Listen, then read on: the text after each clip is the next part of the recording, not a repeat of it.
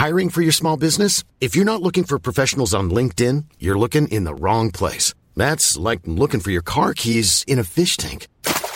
LinkedIn helps you hire professionals you can't find anywhere else, even those who aren't actively searching for a new job but might be open to the perfect role. In a given month, over 70% of LinkedIn users don't even visit other leading job sites. So start looking in the right place. With LinkedIn, you can hire professionals like a professional. Post your free job on linkedin.com slash people today.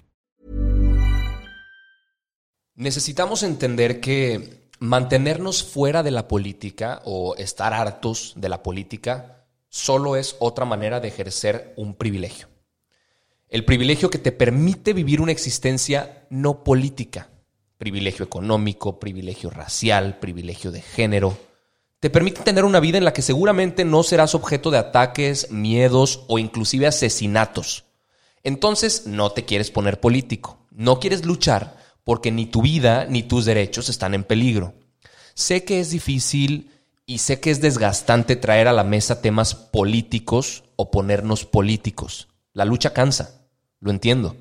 Pero si encuentras los temas políticos molestos y quieres que los demás lo sientan igual, reconoce que otras personas están literalmente luchando por sus vidas, sus derechos y su seguridad. Probablemente no lo veas, pero eso es justamente lo que hace el privilegio. Que el privilegio no te nuble la empatía. Alto Parlante, tu podcast de política. Te decimos las cosas como son. Al micrófono Pablo Marín y Arturo Aramburu. Comenzamos. Amigos, excelente jueves. Aquí estamos hoy, 11 de junio. ya no sabemos ni qué onda. Es un placer estar con ustedes nuevamente en este altoparlante, su podcast favorito de política. Mi nombre es Arturo Aramburu y estoy aquí con el maravilloso Pablo Marín. Un gusto, un gusto estar en este juevesitos. Por acá lloviendo. Sabrosón, Quizás se escucha la lluviecita de fondo, rico, eh, más relajados. Sí, cabrón. Más amanecido. Güey, lluviecita y tecito. Claro, Hoy pero- no vamos a echar corajes. ¿o sí? No, no, no. De hecho, no, no hemos echado coraje, simplemente mucha pasión. Pero, pero lo que sí es que tenemos mucha información porque en estos días Es se ha estado correcto. moviendo el tema político de manera interesante. Eh, ha habido una serie de cambios y movidas aprovechando el tema del coronavirus, aprovechando un- pues, to- toda la como que el desvío de atención hacia otros temas. Y creo que necesitamos empezar a, a poner atención especial en los temas que se nos han olvidado de repente porque es ahí Es donde correcto. luego meten gol. Y a ver, afirmación tajante antes de empezar con los temas. Acuérdate que no solo eres responsable de lo que haces, eres responsable de lo que no haces, no defiendes y de lo que callas. Entonces, creo que ese es un extraordinario statement para que nos empiece a importar la información que estamos a punto de escuchar en este programa. Claro, creo ¿Qué que traemos hoy? Uno, uno de los primeros temas del que vamos a hablar es de este famoso bloque opositor amplio que La boa. la boa.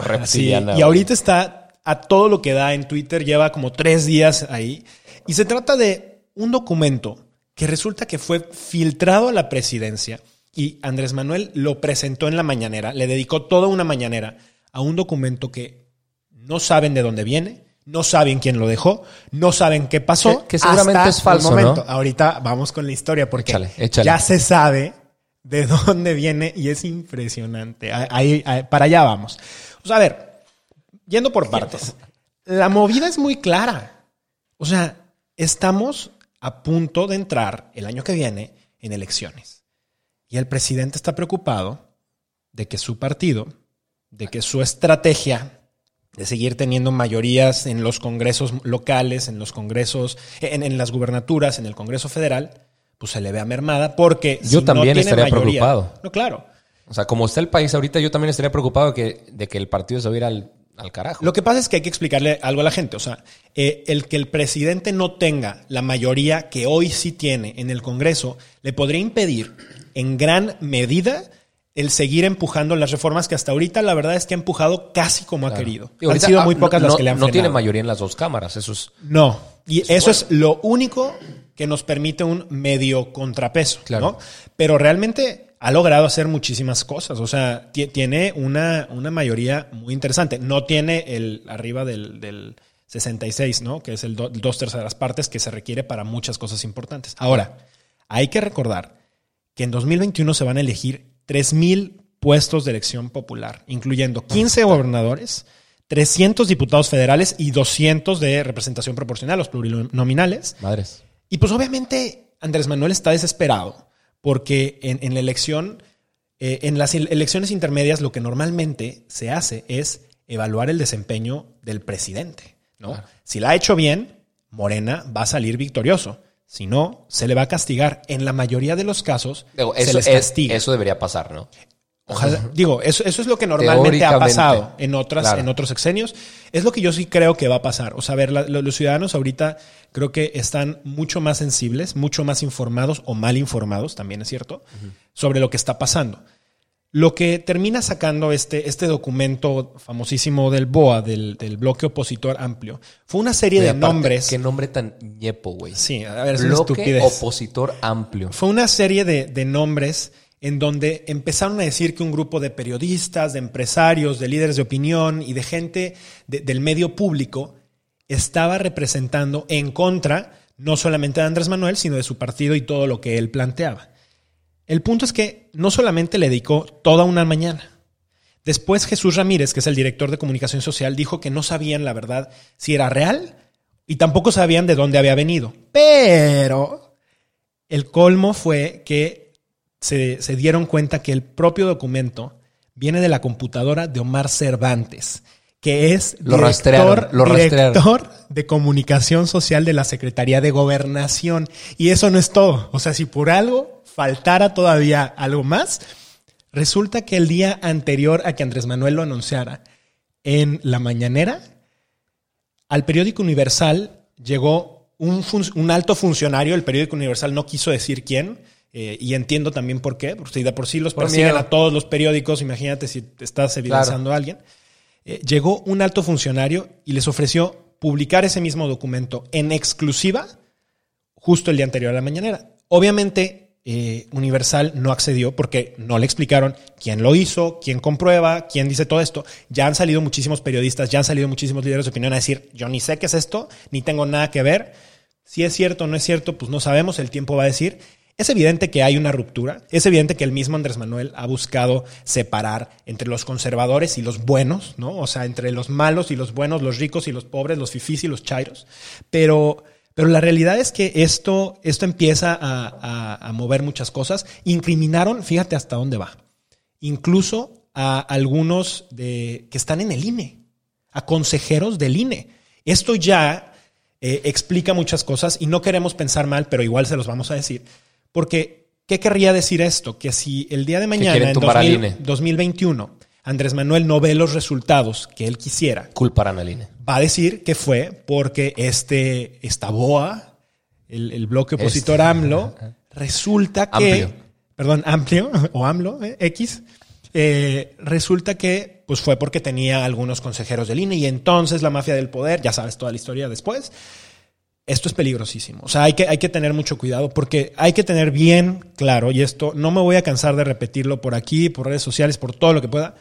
El único elemento que tenemos los ciudadanos para contrarrestar y todos los que nos escriben para decirnos es que qué puedo hacer es que ustedes están criticando que no salgan en los coches a marchar que no salgan no sé qué Sí. que- qué podemos hacer te voy a decir lo único que hoy podemos hacer y que funciona usa tu voto de manera inteligente de manera informada y ayuda a que otras personas lo hagan de la misma manera hoy ese es el único derecho que tenemos y el único derecho y la única forma en la que podemos exigir algo diferente. Fuera de eso no hay otra cosa. Así de patético y así de triste, pero no hay otra cosa. Entonces, pues Bueno, hay que ver, cuidarlo. Hay, hay derechos de participación ciudadana que, que todos tenemos, Sí, más ver. allá del voto. A ver, hay, hay muchas cosas que podemos hacer. Podríamos involucrarnos en política, podríamos empujar legislaciones y podríamos El hacer muchas otras cosas. Me, me gustaría mejor verlo como si el voto fuera lo mínimo que podemos hacer. O sea, si no pasaste de tu voto bien fundado y Como- bien hecho, Como ciudadano común y corriente, sí. La realidad es que no queremos que, o sea, no, que, que las- los ciudadanos que todos los días tienen ya suficientes cosas que hacer en su día a día, tengan que dejarlas de hacer Claro. para empezar a hacer política. Digo, si lo puedes hacer, si te late y si, si es lo que te mueve, dale, necesitamos a más políticos buenos. Pero fuera de eso y sin romper tu rutina, Eso es lo único que tenemos realmente como un elemento para hacer otras cosas. Como que eh, el, el gobierno de Andrés Manuel y la Cuarta Transformación, dentro de lo impredecible, son muy predecibles, ¿no? O sea, ya sabemos cómo van a actuar. Sí. Ya sabemos qué van a hacer. ¿Hacia dónde van? para dónde van a ir, para qué programas van a cancelar, qué cosas van a intentar tumbar. Ya estamos entendiendo cómo operan. Eh, de hecho, ahorita la- las siguientes notas que tenemos, pues se veía Es, venir. es parte de esto. se veía, se veía venir. Sí. Eh, pero pues veremos qué pasa, veremos si, si alguien sí termina siendo un, un boa, güey, porque, güey, hay un chingo de mexicanos que dirían, yo, Yo me yo- uno. yo me uno al bloque opositor amplio para que Andrés Manuel no siga en la presidencia. Que, que otra vez, y, y la crítica que, que hacíamos a las personas que marcharon en sus coches con cartulinas, es más que porque salgan y marchen, el porque al final, después de marchar, si no pasa nada, realmente estuviste perdiendo el tiempo. Claro. Lo que necesitamos hacer después de marchar o junto con la marcha es cómo vamos a hacer cosas que legalmente surtan efectos, Claro. que en políticas públicas realmente tenga un efecto. Porque si no tiene ningún efecto de ese tipo, entonces de verdad estuviste el tiempo y Andrés Manuel desde Palacio Nacional se va a estar burlando de todos nosotros que estamos intentando firmar una petición en change.org porque cualquier cosa sucede. No, y deja tú eso. Invisibilizamos los movimientos que sí podrían tener trascendencia. Claro. ¿No? Y le- le- le- se vuelven una burla a todos, güey, por, porque falazmente se cree que todos son parte de lo mismo. Exacto. Entonces, lo que sí hay que hacer es, sí, se vale salir, se vale manifestarse, pero además que seguido con eso tengamos realmente una Correcto. propuesta en donde se hagan cambios trascendentales en lo que sucede y en la estructura de toma de decisiones del país. Correcto. ¿Pasamos a lo siguiente? Sí, venga. Está cabrón esta noticia que acabamos de ver. Pero lo que sigue, a mí me asusta más todavía. A mí me asusta más porque algo innegable, algo irrefutable, es que, pues si, si no nos queda planeta, pues no queda nada que defender, ¿va? Claro. O sea, el tema medioambiental tendría que ser prioridad uno. Porque si no está eso, no hay nada. Y más en un país como México, en donde la riqueza de la biodiversidad es tan amplia. ¿Y O estás sea, de acuerdo? ¿Estás de acuerdo? No me vas a dejar mentir, no me vas a dejar mentir ahí en casa. Es algo por lo cual no hicimos absolutamente nada. O sea, nos tocó vivir en un país biodiverso, rico en recursos naturales, en especies de fauna, Y de fue buena flora. suerte. Y fue suerte, cabrón. O sea, al final del día, así nos tocó vivir, pero lo estamos mandando a la mierda. Sí, lo estamos dando por hecho. A la mierda. Ahí te va. Vamos a empezar poquito a poquito. Los efectos del tren Maya, que resulta que la semana pasada ya se dio el banderazo de salida. Para que se den una idea, se va a destruir flora, fauna, comunidades indígenas. Y esto no lo dice alguien que está fuera del sector público y que son... eh, a, a ver, vaya, es claro que lo dicen expertos científicos medio- medioambientalistas, pero hicieron un reporte, un informe técnico de la Cámara de Diputados, güey la misma Cámara de Diputados y se reveló que la flora se va a ver afectadísima por ruido, contaminación, extracción de recursos, eh, pues van a quitar obviamente terreno donde las flores, los árboles, etcétera, las plantas Todas las plantas. se dispersan. La fauna se le va a quitar espacio de, de vivienda o de, vaya, de, de hábitat. Hogar, de hogar. animales. Sí, claro. creo que no es vivienda va. a jaguares, ocelotes, tapires, monos de distintas especies, cocodrilos, manatíes, loros, entre otras. Todas estas especies necesitan grandes territorios para desplazarse y les están poniendo una puta línea en medio Divisoria. divisoria de ferrocarriles ruidosos y contaminantes, porque ahorita vamos a hablar del tema de la contaminación, que Sí, es está- una brutalidad, güey. Pero no solo eso, en la zona existen 160 colectivos indígenas. ¿Y a cuántos crees que se les preguntó si querían un pinche tren en su zona? A ver, espérame. Andrés Manuel siempre ha defendido. ninguno. ¿Cómo? Andrés Manuel siempre ha defendido ninguno. a, los, a los pueblos indígenas. hicieron una simulación de consulta y de procedimiento de, de preguntarle a la gente por allá, que fue puro cuento, güey. 160 colectivos indígenas entre los mayas, tzotziles, tzetzales, choles, que van a sufrir de desabasto de agua, falta de alimentos, contaminación, y eso, consecuentemente, son enfermedades y que las comunidades terminen por extinguirse. O sea, que ya no exista gente Bueno, perteneciente no es- a estas comunidades. No es algo catastrófico pensar de esa manera. A ver, ¿cómo un tren va a dejarles de producir agua y comida? Es que No, ni, no- ni siquiera, ni siquiera se tienen los análisis para entender el impacto medioambiental que este va a tener. Pero todo pinta para mal. Por ejemplo, la semana pasada se hizo un análisis económico en el que se decidió que es mejor utilizar diésel que, Sí, no, que no, el, qué, cosa más pendeja. que el tema eléctrico para, para que se mueva el tren, güey. Sí. Pero ¿qué creen? Ni siquiera poniendo a andar la refinería de dos bocas, vamos a tener diésel para el tren. O sea, el país, en pocas palabras, no produce el diésel suficiente para que ese tren funcionara. Entonces, Exactamente. tendríamos que estarlo importando, Ya import- pagando un sobreprecio para que eso suceda y pues chido. Y es que ya importamos mucho. A ver, Fonatur, eh, que son de turismo. Yo creo que aquí tenía que haber sido alguien de medio ambiente, pero los, los hicieron los, los del turismo que obviamente prefieren dinero a costa de destruir eh, Lo que sea. Lo que sea, güey. Claro. Hicieron el análisis costo-beneficio. Se compararon costos de diésel versus costos eléctricos. Y en el costo anual equivalente, que es un indicador que ellos usan, supuestamente el eléctrico es 6.8% mayor al del diésel. Eh, y uno de los argumentos que usan es que se tendrían que hacer obras para que el sistema eléctrico nacional pueda mantenerse confiable y que todo el pedo que traen de las energías renovables, que no, hay- que no Sí, es sí. confiable y la chingada. eh, pues si comparamos esto con temas de Pemex, con datos de Pemex, se reportó que en el primer cuatrimestre del 2020 se produjeron 113 mil barriles diarios de diésel. Solo el 40% es de ultra bajo contenido de azufre, que es el mejor diésel. Claro. El 60% es, es- es porquería, güey. Pero en México necesitamos 216 mil barriles diarios. Ni de chiste O nos sea, damos abasto. y importamos 141.900 barriles de diésel diarios. Más de lo que producimos en el país, güey. Está ridículo. Y espérate, no es por ahorita. Si ponemos a andar refinería de dos bocas, eh, hay un documento que se llama Prospectiva de Petróleo Crudo y Petrolíferos del 2018 al 2032. ¿Quién lo hizo? Eh, lo hace Pemex eh, y la Secretaría de Energía. Más bien la Secretaría de Energía. México tendrá que adquirir 61.600 barriles diarios, aún con la mentada refinería de dos O sea, Dos Bocas no nos va a dar la seguridad energética que tanto se presume. No, no es que vayamos a ser inde- independientes ahora del mundo y no dependamos de nadie más. Vamos a seguir necesitando al resto del mundo para esto.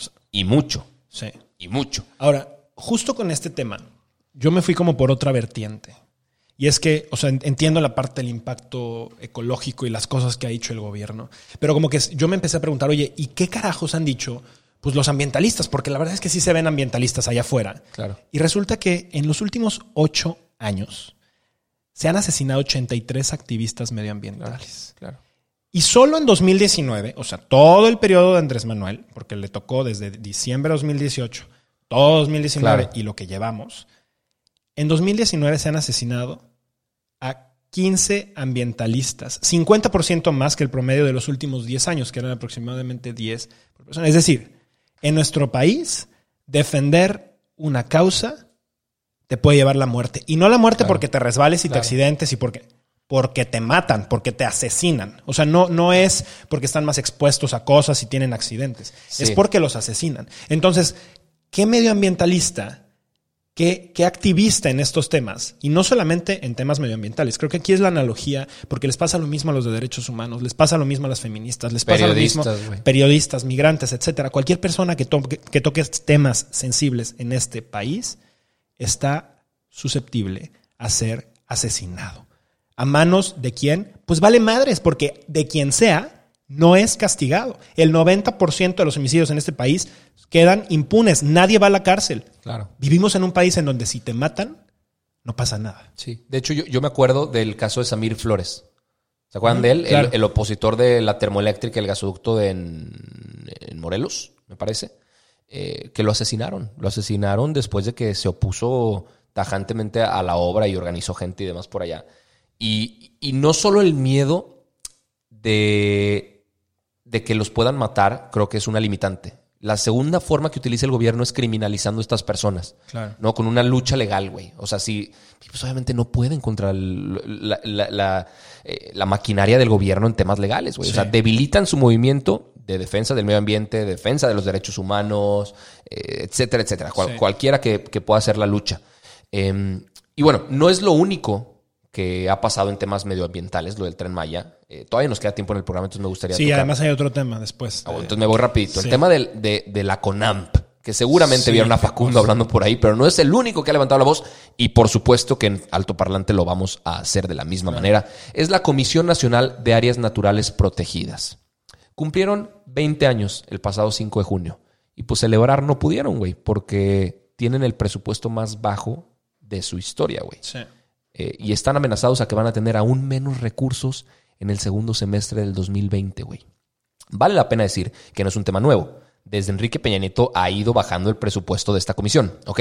Pero pues ah, en los últimos cuatro años se ha ido en picada, güey. Sí, sí, sí. En picada. Y ahorita, con el nuevo decreto presidencial de que no se puede ejercer el 75% del presupuesto disponible, pues ¿qué crees? No pueden tener ni para rentas, ni para papelería, ni para gasolinas, ni para mantenimientos, ni para viáticos. Y es una comisión que necesita que la gente se traslade un chingo porque se encargan de que los, las plagas no se dispersen, se encarga de parar Sí, de- incendios forestales, cosas, claro. de, de estar en campo. Claro. En campo revisando a las especies. Eh, aparte de esto, Hacienda les congeló todos los recursos para un proyecto que se llama Sinergia Más o Sinergia Plus, que tienen con el Programa de las Naciones Unidas para el Desarrollo. Si no les liberan ese recurso, no se pueden renovar contratos y por lo tanto se va a la mierda el programa. He dicho mucho la palabra mierda en este episodio.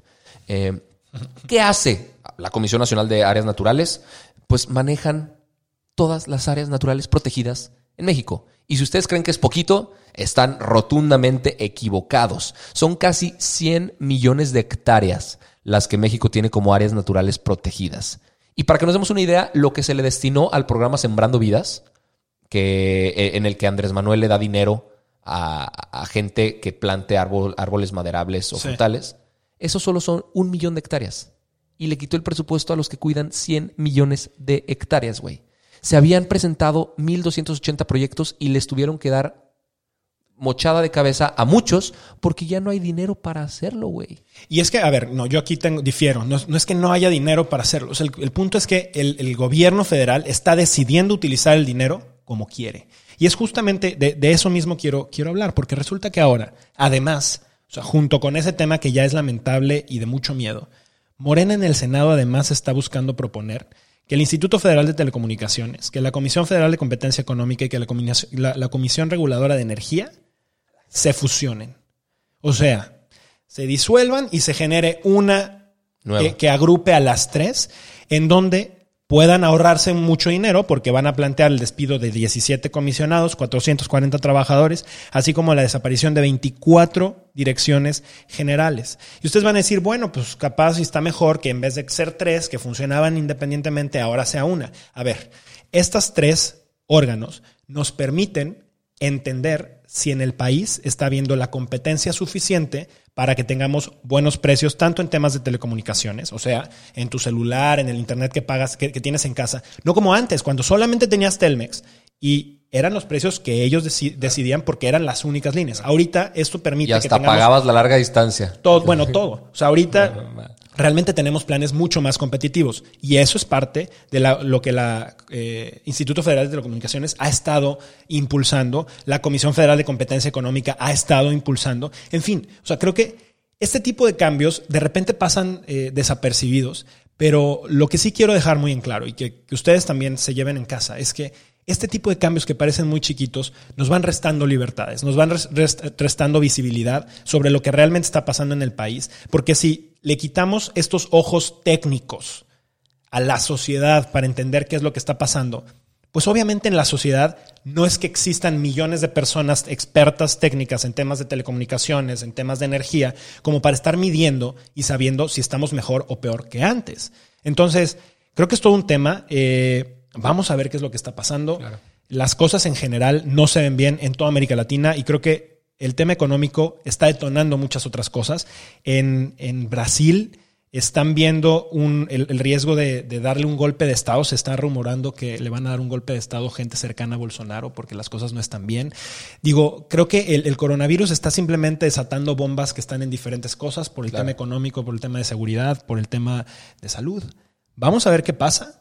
Eh, pero obviamente vamos a tenerles toda la información, vamos a tenerles todas la- las cosas que vayan surgiendo a lo largo de la semana. Y pues se, me hace, se me hace que terminamos en 25 minutos. Sí. eh, literalmente este programa. Entonces eso me parece buenísimo para que sea información rápida y útil para la gente. Les agradecemos muchísimo por habernos escuchado. En verdad, créanme que significa bastante y nos sube mucho el ánimo ver que a ustedes les gusta y que lo comparten y lo disfrutan. Entonces, gracias. Escríbanos cualquier comentario a nuestras cuentas, Arturo Aramburu, Pablo Marsk o altoparlante.podcast y nos vemos el próximo lunes. Chao.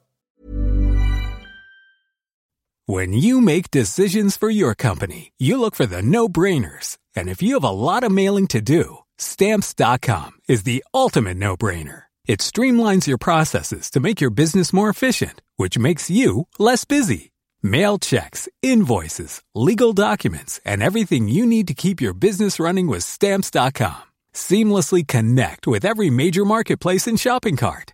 Schedule package pickups and see your cheapest and fastest shipping options from different carriers with rates up to 89% off USPS and UPS rates. And with the stamps.com mobile app, you can take care of mailing and shipping wherever you are. Make the same no-brainer decision as over 1 million other businesses with stamps.com. Sign up with code program for a 4-week trial plus free postage and a free digital scale. No long-term commitments or contracts. That's stamps.com. Code program.